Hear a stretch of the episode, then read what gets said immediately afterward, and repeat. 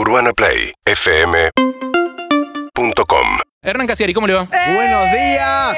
Estás eh, medio soleado. Te, te Estoy pega el- del lado del sol de la mesa Copacabana, estoy contento. Me, me gusta que me dé el sol porque no suele darme el No sol. sos una persona muy soleada. No, no, pues, si tengo que elegir en verano elijo montaña en vez de playa, si Sí. tengo que elegir elijo La montaña penumbra. te bronceas igual, ¿eh? No importa, abajo Sí, de la pero no montaña. te, no, no- ¿te lo No es lo imaginas a mismo. Casiari tomando sol en la playa, ponele? Mm, Tirado, tirado una sombrilla, resolviendo crucigramas. no, qué lindo. no es lo mío, no es lo mío. Elijo penumbra en casa.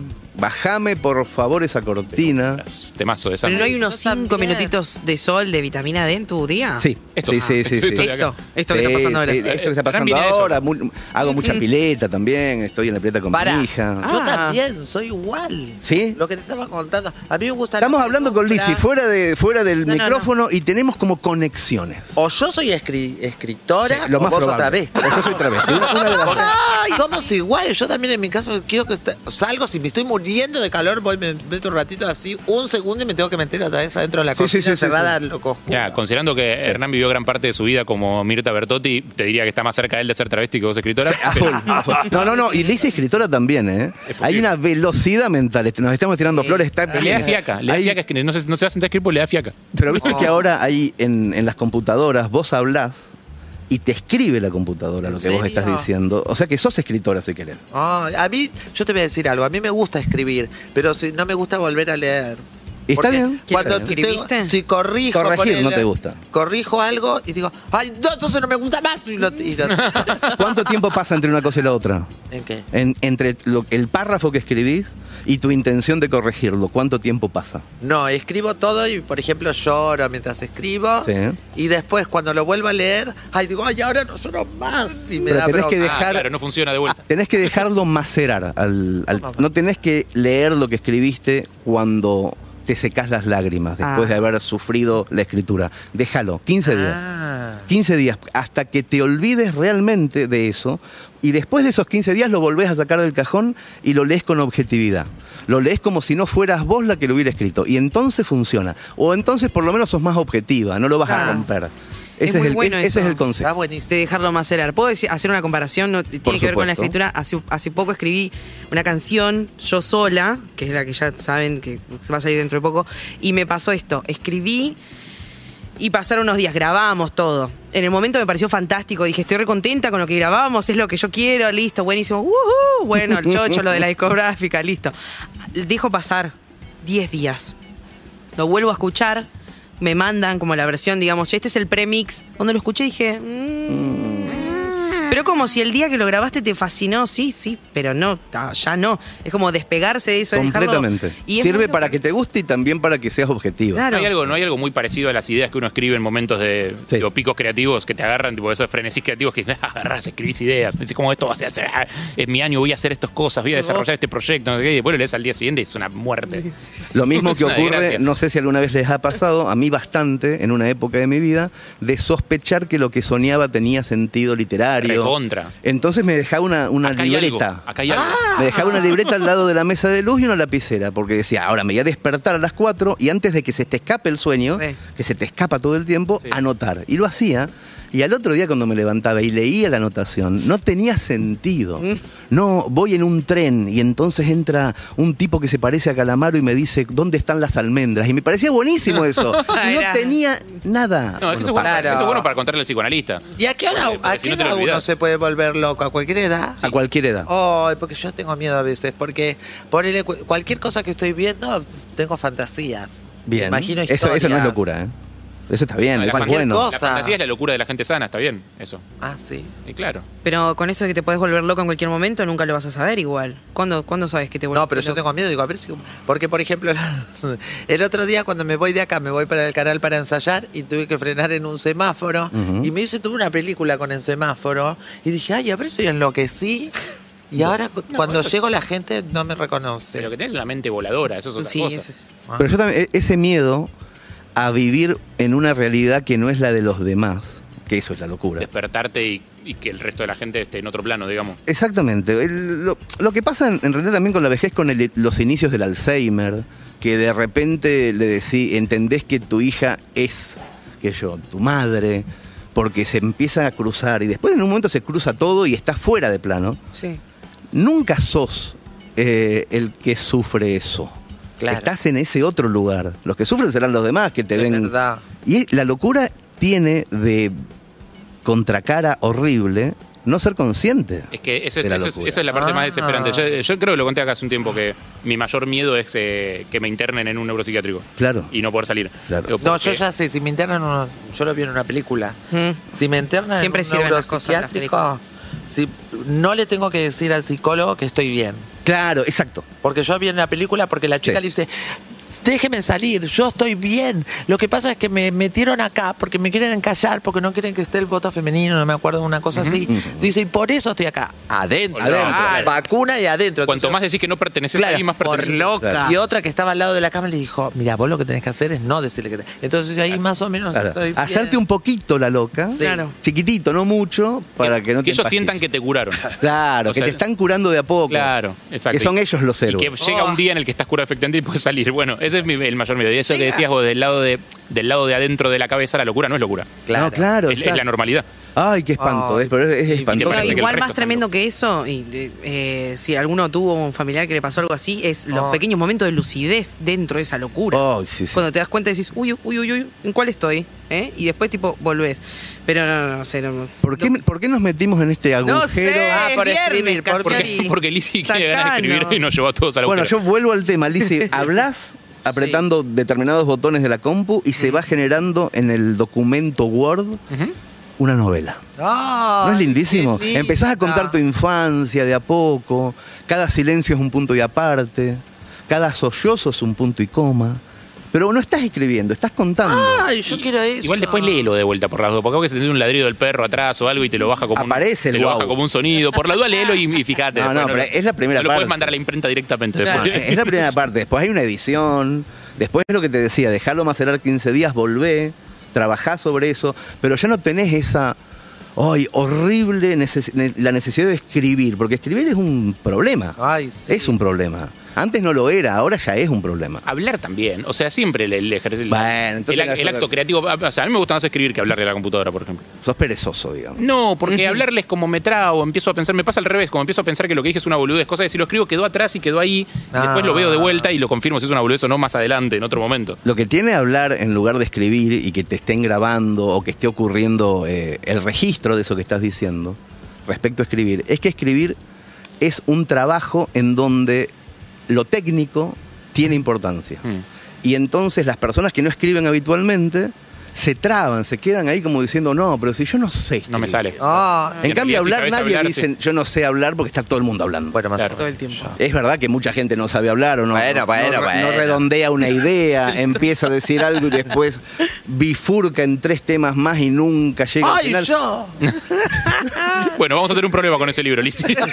No, yo quiero escribir un libro que se. Mira, quiero escribir un libro. ¿Ya lo estás escribiendo? que se lla- no, no. Se llama el primer tiempo. No, que se No. llame Entre Nosotras. Entre nosotros. ¿Por qué? Porque la, porque la gente cree que yo tuve como una cosa conmigo misma que es una lucha, no sé si una lucha, no, no me acuerdo las palabras, pero todos piensan que yo hablo conmigo misma, un hombre con una chica, un hombre que nació hombre y que quiere ser chica, pero en realidad yo siempre charlé con otra chica, Claro. conmigo misma. Claro. ¿Entendés? Nunca...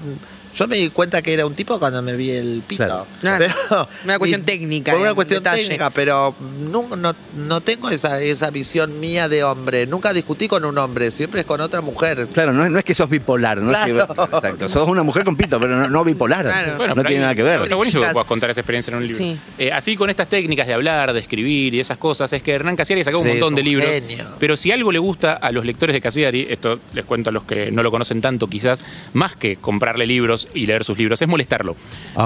Molestar a Casiari es una, es una pasión del lector de Casiari. Sí, bueno, pero en- un poco que le impulsé, ¿eh? un poco que tengo Obviamente, la culpa. Ahora estoy completamente arrepentido Y pero ya, ya es tarde de, esa porque... de esa cercanía. Ya es tarde porque tu modelo de negocios entero, la empresa Casiari, se sostiene sobre la necesidad que tiene tu gente de molestarte. Entonces, Sí, sí. sepan que eh, si Qué- quieren qué, hacer ma- que... qué mal que estás, ¿eh? porque no lo tenés que decir, lo- lo vas a decir. Si sepan que, sepan que eh, si quieren molestar a Casieri económica y físicamente, o sea, hacerlo, Ah. hacerlo perder y aparte romperle los huevos. Esa es la, la segunda la que más me molesta. Exactamente. Le, tienen- le tienen que comprar libro durante hoy.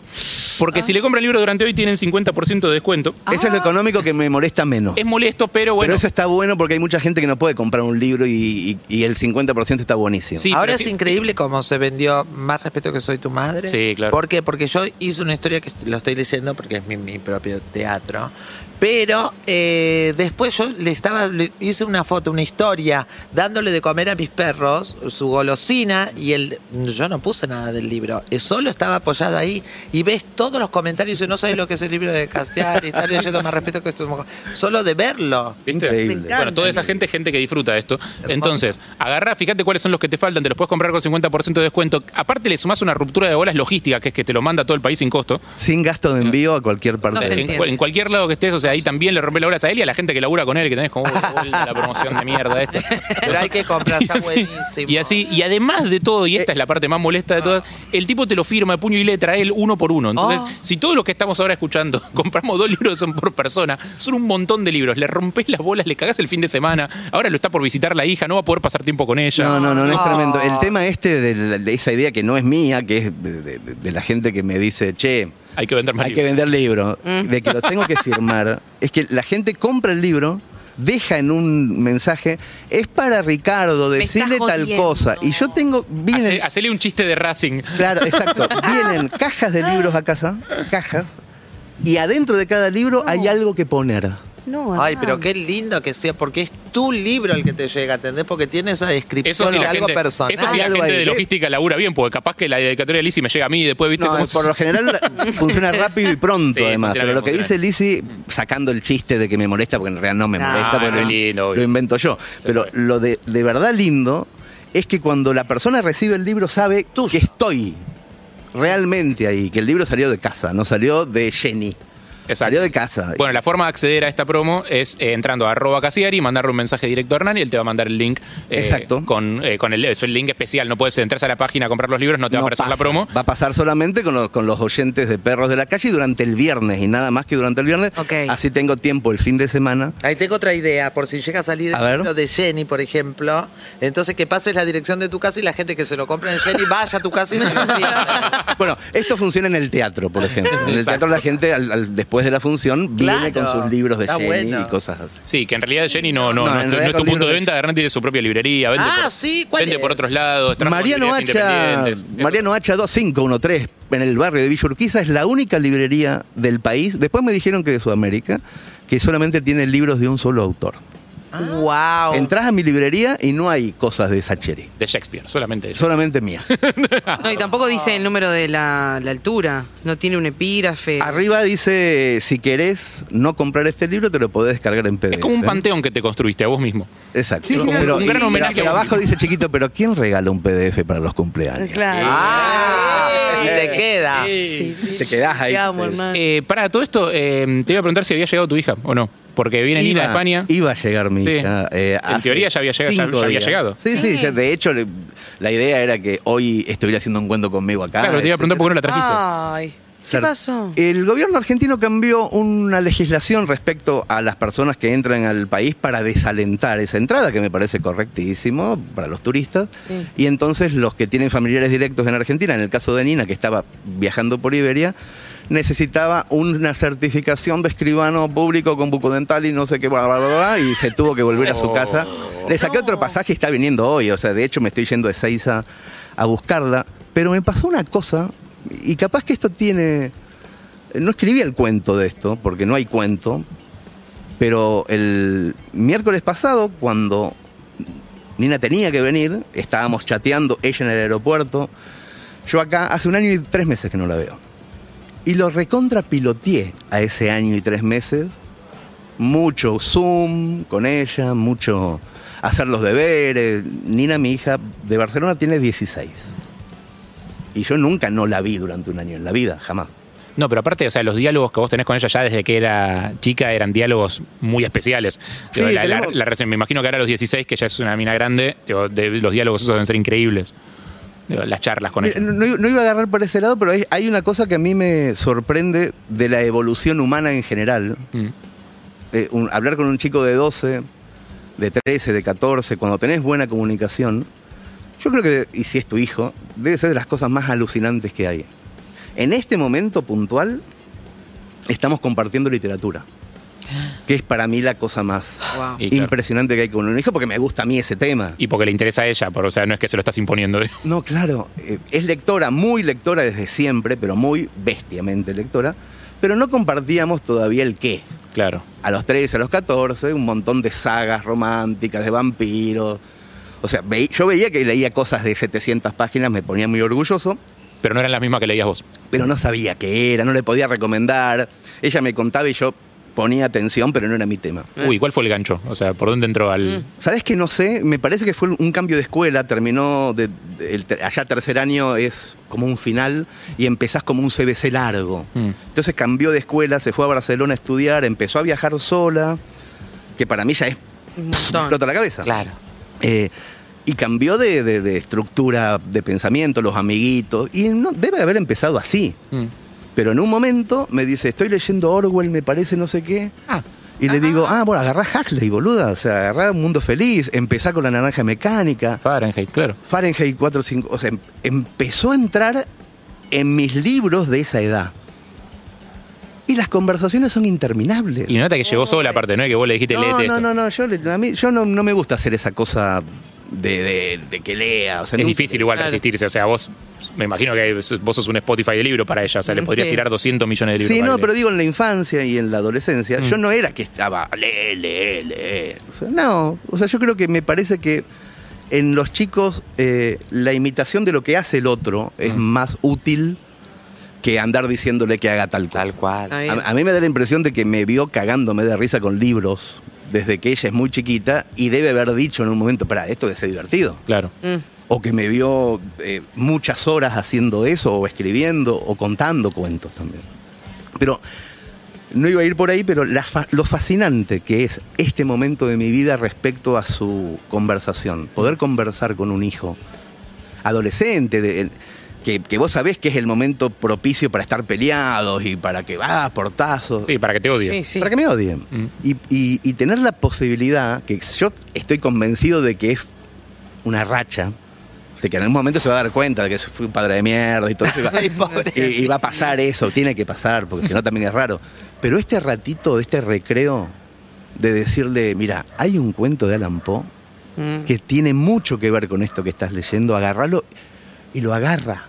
Y lo agarra y vuelve después con eso. Bueno, eso para mí no tiene... Y eh, así fuimos piloteando la cuarentena.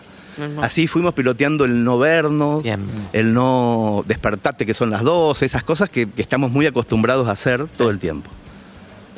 Cuando le saqué el pasaje, fue al Prat, estaba, era la una y media de la mañana. Es el allá, aeropuerto del Prat. El aeropuerto de Barcelona. Eh, acá eran las 19.30 y como siempre, como hacemos siempre que viaja, yo estaba con el teléfono, ella en el mostrador y en un momento me dice, está todo mal, papá. Falta la postilla de un notario en el certificado de nacimiento que reconozca que yo soy tu hija porque cambió la legislación argentina. Le digo, pará, acá, acá es temprano, tengo escribano, dale, vamos, vamos, vamos. Hicimos todo como un esfuerzo y Beria rebotó como un frontón todos los esfuerzos. Y en un momento me dice, no, ya está, me dice, ya está, me estoy volviendo. Me lo dice eh, medio llorando. Y en ese momento a mí me bajaron todos los días de ese año y tres meses en que la fui piloteando. Oh. Me agarró un ataque de llanto que en un momento sentí miedo porque no era un ataque de llanto cerebral. Era del cuerpo. Era una cosa que me estaba pasando en el cuerpo, rarísima. Nunca jamás, o sea, no estoy acostumbrado a esa clase de, eh, de registro. Claro. Me fui a un patiecito que tengo porque por- tenía miedo de que entrara Pipa, mi hija chiquita o, o mi mujer, que no, no, no- inicialmente asusten. no quería que se asustaran. Y en un momento digo, "¿De- ¿esto es un ataque de pánico? Empecé a pensar, porque empe- no podía parar de, de- de sufrir.